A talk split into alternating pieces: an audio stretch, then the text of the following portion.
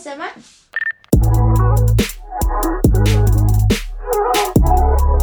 没你的事，没我的事。欢迎收听《没你的事，没我的事》，我是主持人小硕。我们今天邀请到了光电视这个部分就已经做了二十年的刘慧清刘老师。各位听众，大家好，老师好。那我们知道你在电视圈里面已经做了二十年的资历，那可以跟我们分享一下有没有什么好玩的事情，或是在工作上面比较特别的经验？好玩的事情其实其实很少哎。我们做这一行，就是我们这一行其实是卖血汗的，然后工作时间长，然后工作的内容是繁重的，然后你还要承受很多人就是拿放大镜看你，然后当当任何任何。一种任何一种评论一直针对你而来的时候，我们也很难去跟人家要求说：“哎，你可不可以不要一直攻击我？”对，就是就这这个行业，其实时间长，钱多呃，不钱少，钱少，钱少事很多，然后操死你，然后口水多，然后就是网民的毒舌多，就这样，就就就是这样子的一个行业。那老师，你为什么一开始会想要从事这份工作？哦，就是可能年轻不懂事吧，所以不是因为某个初衷，可能就是我想要为某一段，呃，我想要为某一个团体发声的。嗯，其实当然年轻的时候，你刚从大学毕业的时候，你一定是满腔热血嘛，然后你一定会希望说，呃，我应该要为这个社会做一些，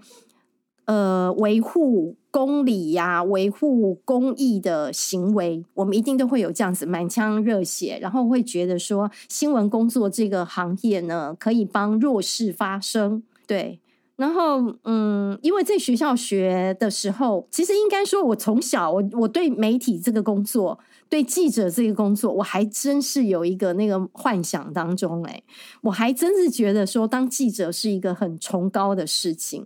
然后，因为我每次啊打开那个电视新闻的时候，我觉得那个新闻主播这样子，他播新闻的那个样子漂漂亮亮的，对，播新闻的样子很迷人。然后那个记者到各各国去采访的时候，那个样子又很很有架势，然后站出来就代表了一个新闻权威。所以小时候我们当然一定会觉得，哦，我长大就是要变成那个样子。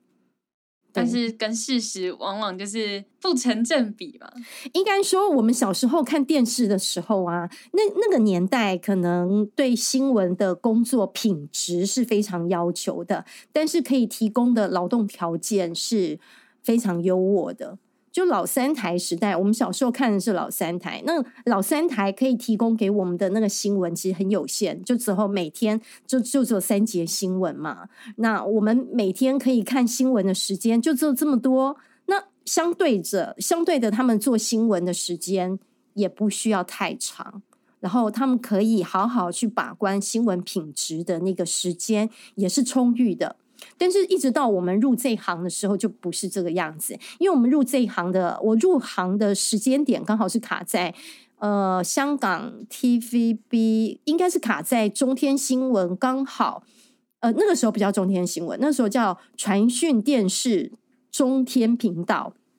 他刚从香港过来，然后落地在台湾的时候，那是呃台湾的有线电视。就是打破了老三台的播出模式，然后变成二十四小时可以播新闻。好，那二十四小时可以播新闻的时候，大家就会发现哦，原来新闻可以直播哎！就我们那个年代，所以以前新闻是没有在直播的吗？以前的新闻是记者做好的袋子，你不能算直播，那种不能，那个直播只有呃记。只有主播那个才真的叫直播。那播出的新闻带当然是记者已经剪好了、配好音，然后写好稿，然后剪好袋子，然后播的新闻带啊。那呃，当时可以，当时第一家二十四小时播新闻就是 TVBS。那那呃，TVBS 在它它打破了过去老三台的那种播出新闻的模式，变成。我任何一个事件发生的当下，我就拉一台 SNG 车去现场，然后我所有的画面都是现场的画面，那观众的那种感受度其实就非常高。然后那种临场感、参与度就非常高，所以整个整个那个新闻媒体业就是从那个二十四小时就 TVBS 行做了二十四小时播新闻的这件事情，就从他开始起家的。就是他他开始起来之后呢，就是各家跟进。他开他一起来的时候呢，就各家跟进。好，嗯，然后各家跟进之后，TVBS 是不是又开了一个叫那个？呃，二一零零全民开讲就是政论节目，它也是鼻祖嘛。然后它的鼻祖也造成了后面风行，然后大家也开始在开政论节目。那二十四小时新闻播出这件事情，其实最后的结果就是颠覆了，就是它颠覆了我们的那种对新闻的观感，然后对新闻这件事情的需求，然后一直走到今天。呃，我觉得那种最大的感受就是，对我这一辈的人来讲，我最大的感受就是我们的那个劳动条件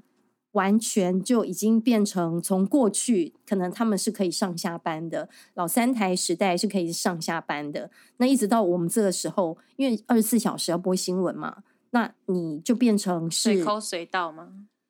呃，随口随到，其实老三台时代就是就已经要，就已经是随口随到。对他们当记者的工作都一定是随口随到的。对，但是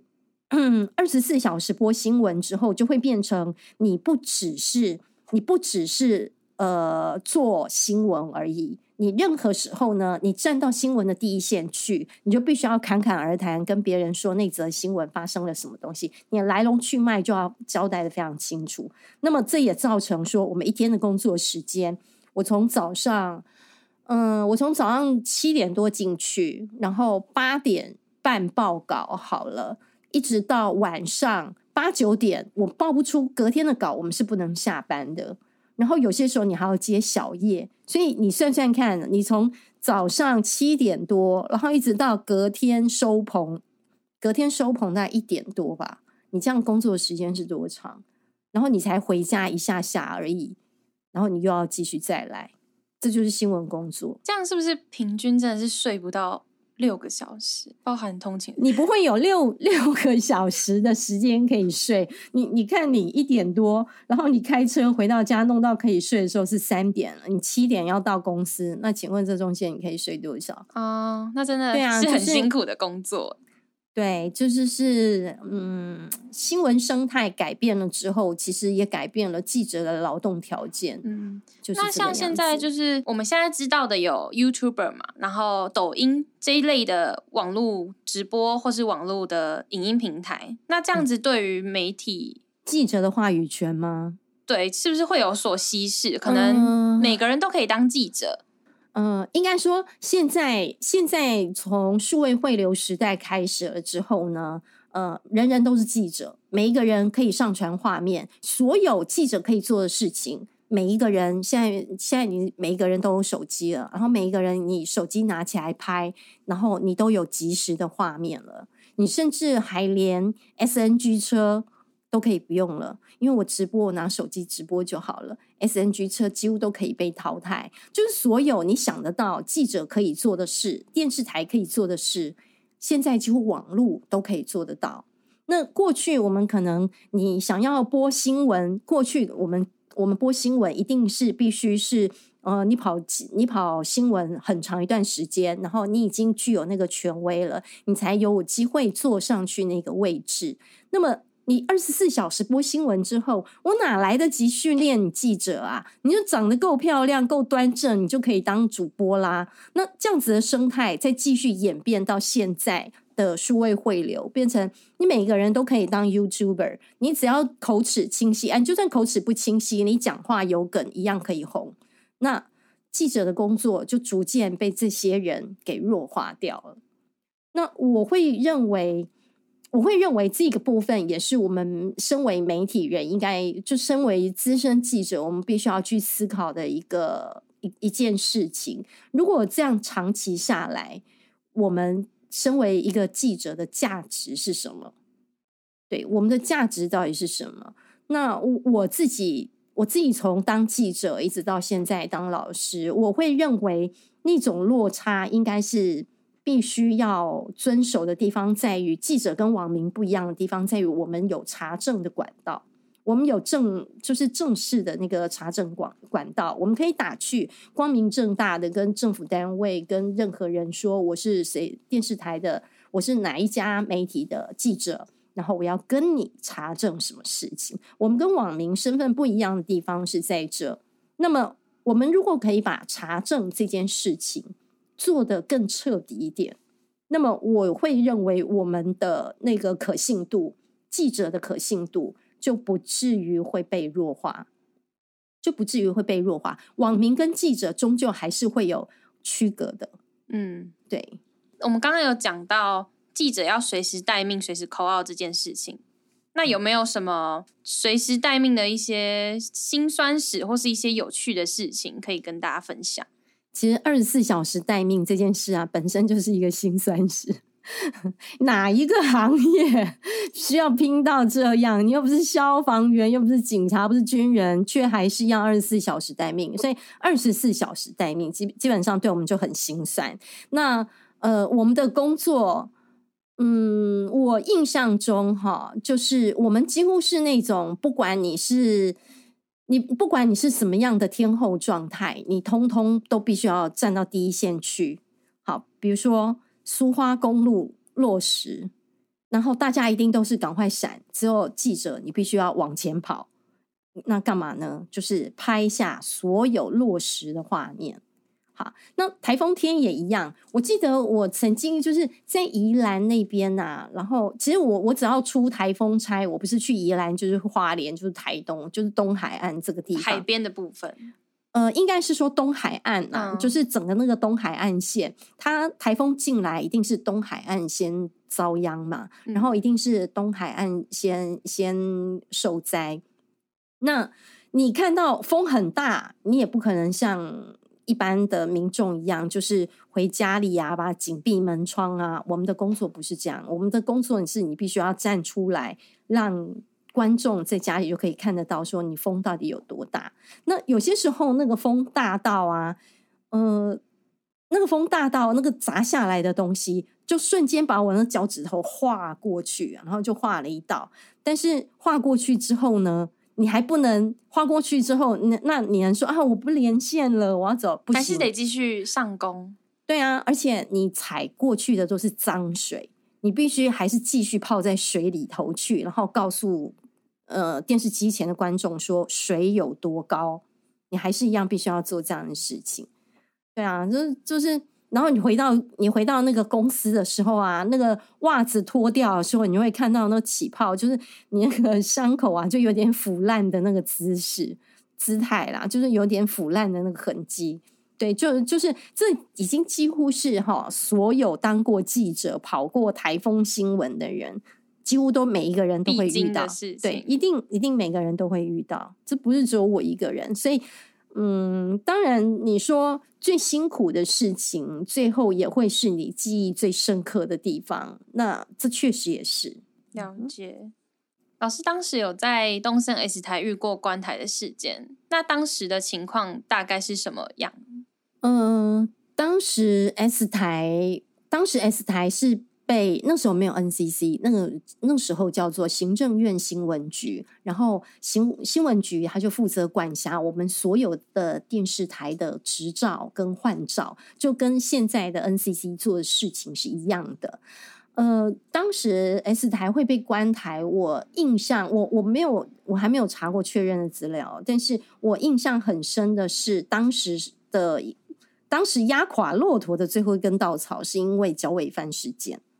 好，脚尾饭事件你知道是什么？我查一下脚尾饭事件，但是网络上都没有讲的很明确，是过程是什么？嗯，就只知道说这是压垮东升的最后一口、最后一根稻草这样。好，嗯，脚尾饭事件我大概很简单的讲一下。哈，我们当时有个节目叫《社会追气令》，然后那个《社会追气令》呢，它就专门在追社会的一些比较呃。就追社会上一些当时社当时不太会去做的一些社会新闻，就比如说路霸，路霸就是你呃，有一些店家啊，把他的东西就是卖家具行的也好，他就会把他的家具那些展示品堆到骑骑楼底嗯下，这种我们叫路霸嘛。好，就是类似像这样路霸的东西，我们就会呃用记者直击的那种方式去拍。好，那呃那个时候就是在拍，在记录殡葬业者，有人会把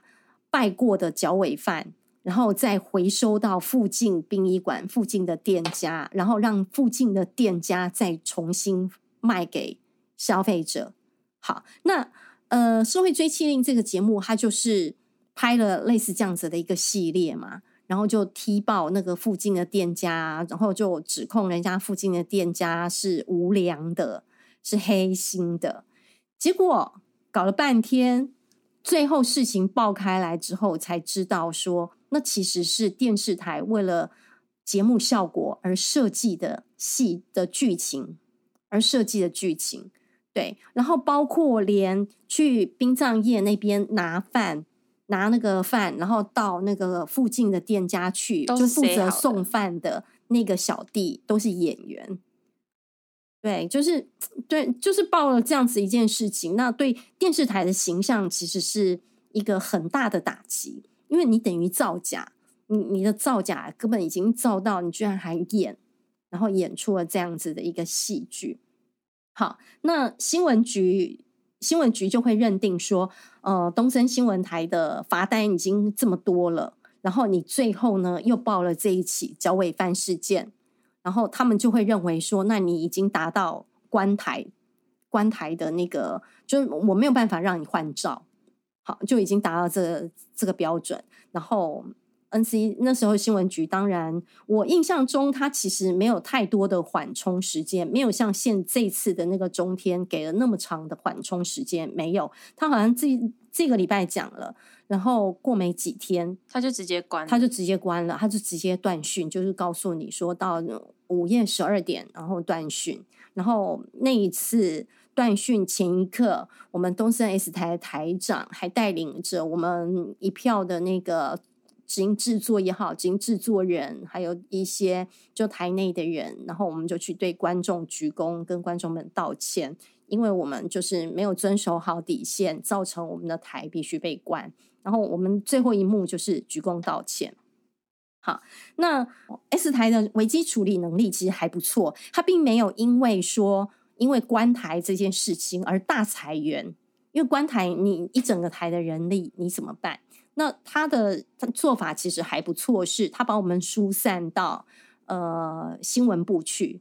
因为我们很多的节目是做类似像呃社会类的，我记得还有什么正经级先锋啊之类的，然后就是社社会专题类的，那他就把我们整批你是做记者工作的，他就帮我们归到新闻部的采访中心的各个各个组去，说另外一个频道嘛，不是，就新闻部就归到新闻部的采访中心。哦，新闻部的采访中心，那新闻部的采访中心它有很多组嘛，什么社会组、生活组、党政组啊、财经组，它就是把我们分散到那个里头去，然后呃，再来其他的好像就会归到，应该是归到娱乐台去吧，我我忘了，就其他其他台去。总之，我们没有裁员啦，我们没有裁掉任何一个人员。然后那起事件呢，后来东森当然就就是有打行政诉愿嘛，最后还是打成功了，最后好像隔年就成功了，对所以他很快就又复播了。对，那